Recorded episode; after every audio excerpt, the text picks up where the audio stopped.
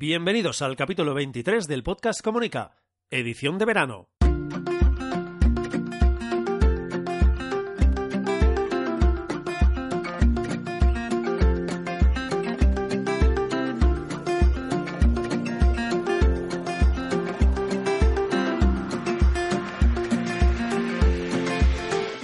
Próximos minutos hablaremos de comunicación, relaciones públicas, comunicación no verbal, gabinete de prensa, estrategia y gestión de la marca personal y la marca corporativa. Mi nombre es Raymond Sastre, consultor de comunicación. Empezamos. Una semana más, muchas gracias por estar ahí y escuchar el podcast Comunica. Bueno, de hecho os digo una semana más y este verano, o al menos este agosto puedo decir un día más, muchas gracias por escuchar el podcast Comunica. De verdad, muchas gracias por el feedback en redes sociales. Ya sabéis que voy contestando lo que me vais eh, escribiendo, sobre todo en algún que otro grupito cerrado privado que hace ya un tiempo que estamos por allí, eh, vinculado con el mundo del periodismo y tal. Bueno, ya os lo contaré un día de estos.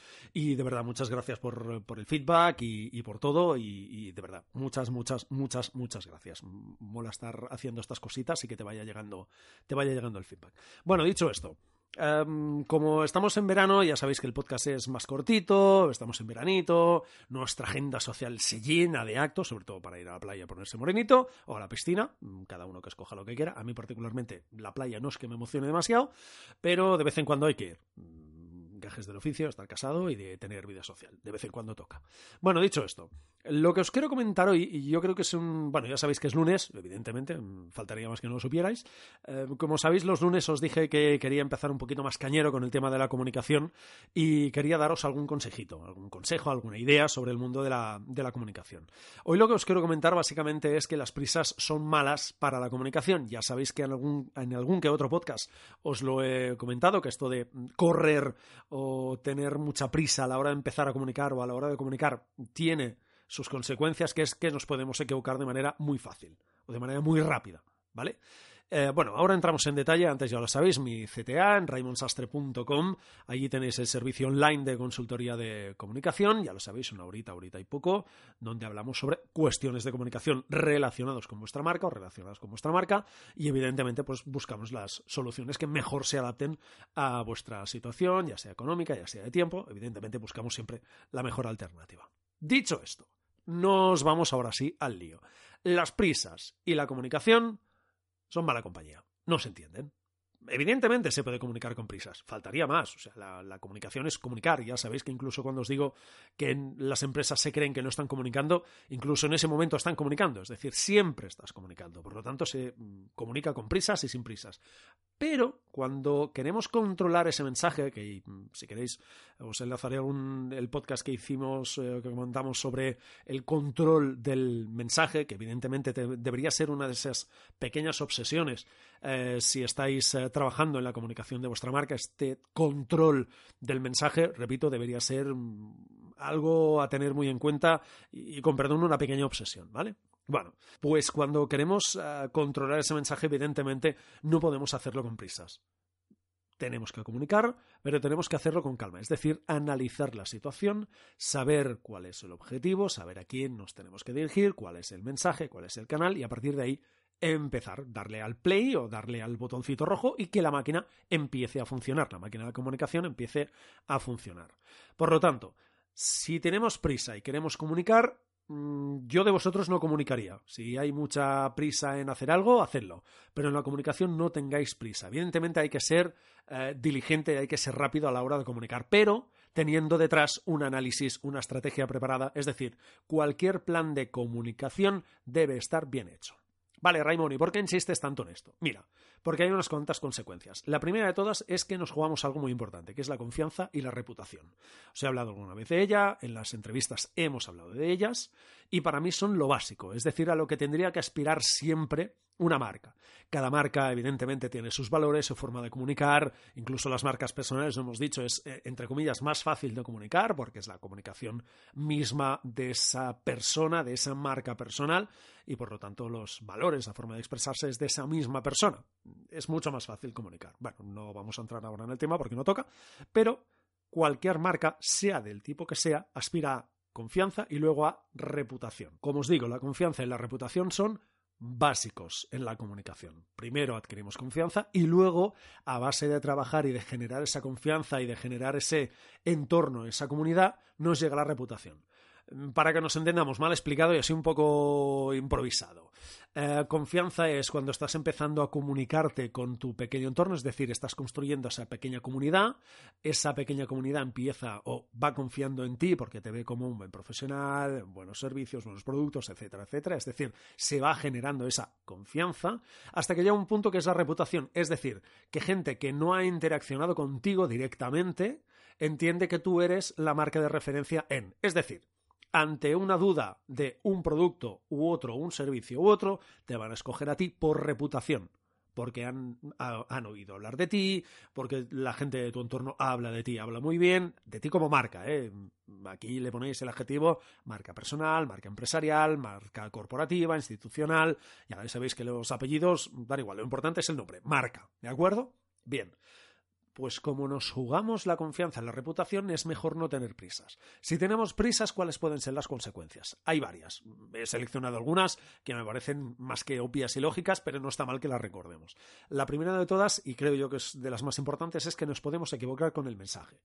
Si nos equivocamos con el mensaje, ¿cuál es la consecuencia? Bueno, puede no haber consecuencia, pero sí habrá una. Y es que la imagen que van a empezar a crear nuestros públicos, nuestros segmentos, nuestros targets, ya sean clientes, clientes potenciales, eh, medios de comunicación, administración, proveedores, trabajadores, etcétera, etcétera, etcétera. Es decir, toda nuestra comunidad, todo nuestro entorno va a ser una imagen distinta a la que nosotros realmente queremos que construyan un día estos, os lo he comentado muy por encima alguna vez, la imagen eh, querida o la imagen que queremos crear a la imagen percibida.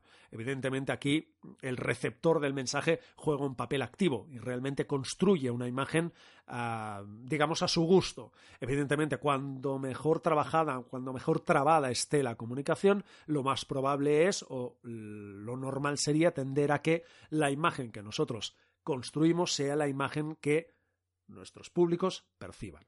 No siempre es así, ¿eh? evidentemente, cuando alguien juega un papel activo y en función de también su experiencia con la marca, con los productos, con los servicios, lo que le cuenta su entorno, etcétera, va construyendo una imagen concreta de nosotros como marca. Vale. Si nos equivocamos de mensaje, evidentemente la imagen que nosotros queremos no va a ser la que realmente queremos. ¿Por qué? Porque el mensaje que estamos lanzando no es realmente el que queremos. ¿Por qué? Porque nos hemos equivocado por culpa de las prisas. Bien, y cuando se crea una imagen es muy difícil cambiarla. Vamos a necesitar mucho tiempo, mucho presupuesto y no todas las marcas tienen tiempo a hacerlo. Por lo tanto, es mejor tomárselo, entre comillas, con calma al principio a la hora de comunicar, analizarlo todo bien, preparar bien la estrategia, preparar bien las acciones y a partir de aquí actuar, tocar el botoncito, apretar el botón y que la máquina empiece a funcionar. Evidentemente en la comunicación hay que ser flexibles. No todo, no, el plan dice que el día tal tenemos que hacer esto, ya, ya. Pero si la situación, la actualidad nos está llevando a que, yo qué sé, el mensaje que tenemos preparado ese día es uno, pero la actualidad nos lleva a que, hombre, vamos a sacarle más rendimiento eh, focalizándonos en esa otra idea que la actualidad nos está llevando a ella, hombre, seamos flexibles. Otras consecuencias de comunicar con prisas. Básicamente es hacer una mala selección de acciones, técnicas o tácticas.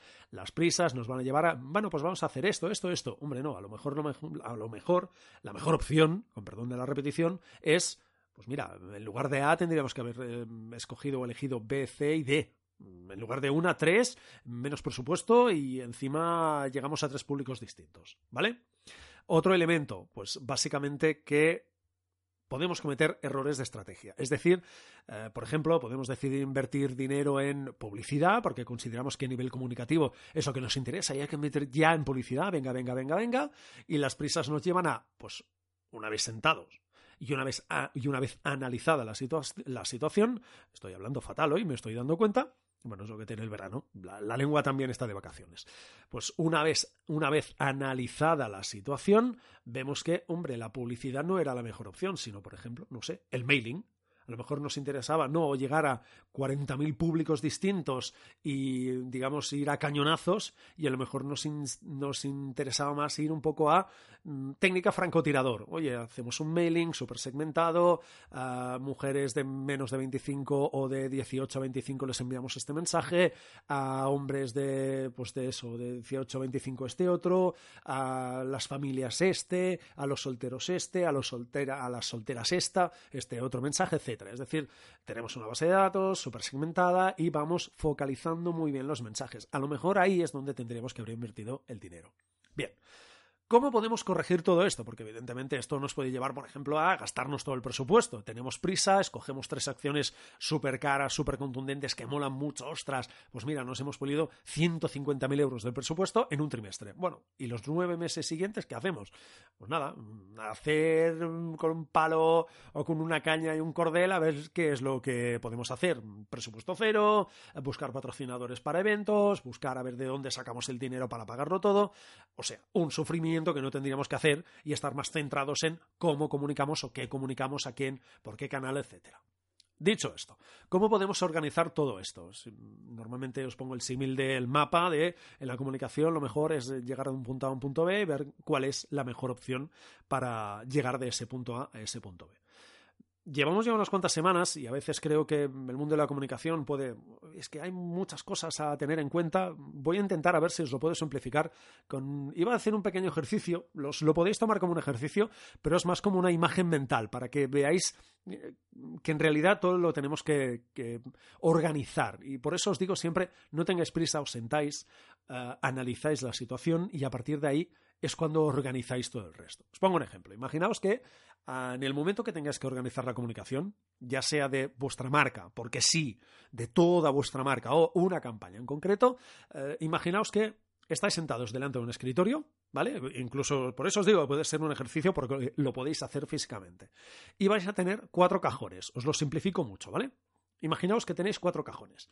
Abrís el primero, es el cajón de los públicos. Y ahí tenéis eh, trabajadores, eh, tenéis la, la, etiqueta o la cajita o la lámina o la pieza de madera de eh, proveedores, de clientes, clientes potenciales, administración pública, etcétera, etcétera, etcétera, los distintos públicos que ya hemos comentado alguna vez. Y vais a escoger los que os interesan. Oye, pues mira, eh, clientes, clientes potenciales, que son un clásico entre los clásicos, en las marcas están muy focalizados siempre en estos dos, eh, es obvio, pero no son los únicos a tener en cuenta, medios de comunicación, etcétera, etcétera, ¿vale? Y los vais poniendo en una columna, en una fila, como queráis. Lo podéis organizar por filas o por columnas, ¿vale? Y cerramos ese primer cajón. Abrimos el segundo y es el cajón de los objetivos. Y vamos a ir escogiendo objetivos para cada uno de los públicos. ¿Vale? Medios de comunicación.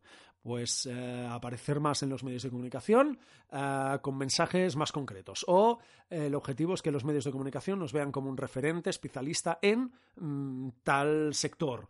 Eh, que los clientes nos vean como la primera solución o nos vean como una marca de mucha confianza o como una marca de mucha proximidad, que pueden estar con nosotros, nos puedes consultar cualquier cosa, em, sea festivo, Navidad, sea cualquier día del año o cualquier hora. Me pongo un ejemplo, ¿vale? Y vais poniendo los objetivos eh, en cada uno de los públicos, que pueden ser el mismo, evidentemente, pueden coincidir, pero vais poniendo esas piezas de madera al lado o debajo de cada uno de los públicos. Cerramos ese segundo cajón. Abrimos el tercero y es el de los mensajes. ¿De acuerdo? Bien, tenemos una primera pieza de madera, que es un público. Al lado hay una segunda pieza de madera, que es el objetivo que hemos marcado para ese público. Y hay una tercera pieza al lado, que es el mensaje. ¿Qué mensaje queremos para ese público? Evidentemente, teniendo en cuenta el objetivo que tenemos ahí. Bien, pues lo escogemos.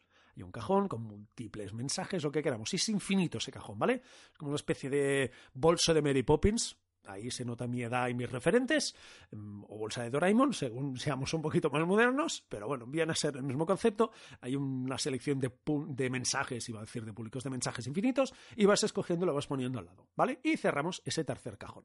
Y abrimos el cuarto y el último, que es el de las técnicas. Técnicas, tácticas, acciones, etcétera, ¿vale? Os lo simplifico mucho, porque evidentemente tendríamos que decidir el canal, si lo hacemos por redes, lo hacemos a través de eventos, etc. Pero lo vamos a simplificar.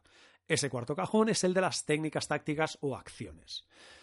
Ahí hay lo que queráis, creatividad mmm, sin límites casi, ¿vale? Es como el tercero, hay de todo, hay mmm, infinidad, y no, no, tiene límites ese cajón, ¿vale? También es un bolso de Mary Poppins. Y cogéis la pieza de madera de la técnica, la táctica que vosotros queráis. Por ejemplo, Vamos a poner medios de comunicación, que es un clásico, pero lo vais a entender muy rápido. Ponemos el eh, público, que es el primer cajón, medios de comunicación. Segundo, que es el objetivo, la segunda pieza de madera, que es uh, aparecer con un mensaje más concreto, un mensaje de, no lo sé, referente en el sector, ¿vale? Tendríamos que precisarlo mucho más, pero lo pongo genérico para que lo entendáis.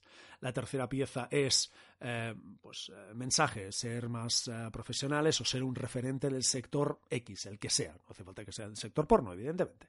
Y el cuarto cajón es la técnica, la táctica, las acciones. Bien, ¿qué vamos a hacer para conseguir toda esa línea y que nos salga bien? Bien, pues con los medios de comunicación vamos a enviar evidentemente una de las tácticas, una de las técnicas, una nota de prensa siempre vinculada con esa idea o ese mensaje o ese objetivo de que nos vean como un referente del sector. Bien, eh, podemos hacer eh, ruedas de prensa en, la cual, en, las cuales hablemos siempre de elementos novedosos del sector. Así nos van a percibir como referentes del sector, que recordemos que es ese objetivo. Eh, podemos hacer un evento en el cual invitemos solo a prensa o abierto al público, pero tengamos una parte exclusiva para prensa en la cual se presenten novedades también del sector. Es decir, a partir de ahí lo podéis vestir como queráis. Pero esas cuatro piezas son las básicas. Hay más, lo que os digo, canales. ¿De acuerdo? Bien. Lo que os digo, cada pieza ocupa una, una parte de la línea, una parte de la columna, si lo, lo, podéis organizar en vertical o en horizontal, como os vaya mejor a la hora de leer o a la hora de percibirlo. Pero ese es un poco el ejercicio o la idea que os quería transmitir, yendo ya casi a, a 20 minutos. Así que, si os parece, con este ejercicio del escritorio y los cuatro cajones mágicos, Poppins, lo dejamos aquí y cerramos el capítulo. Y hasta aquí el episodio 23 del podcast Comunica. Muchas gracias por escucharlo en iVoox, iTunes y en Spotify, por vuestros comentarios, me gustas y corazones verdes. Y una semana más, gracias a David Rivers, mi técnico, en esta pequeña aventura. Nos escuchamos mañana martes y recordad que no se trata de comunicar más, se trata de comunicar mejor. Hasta mañana.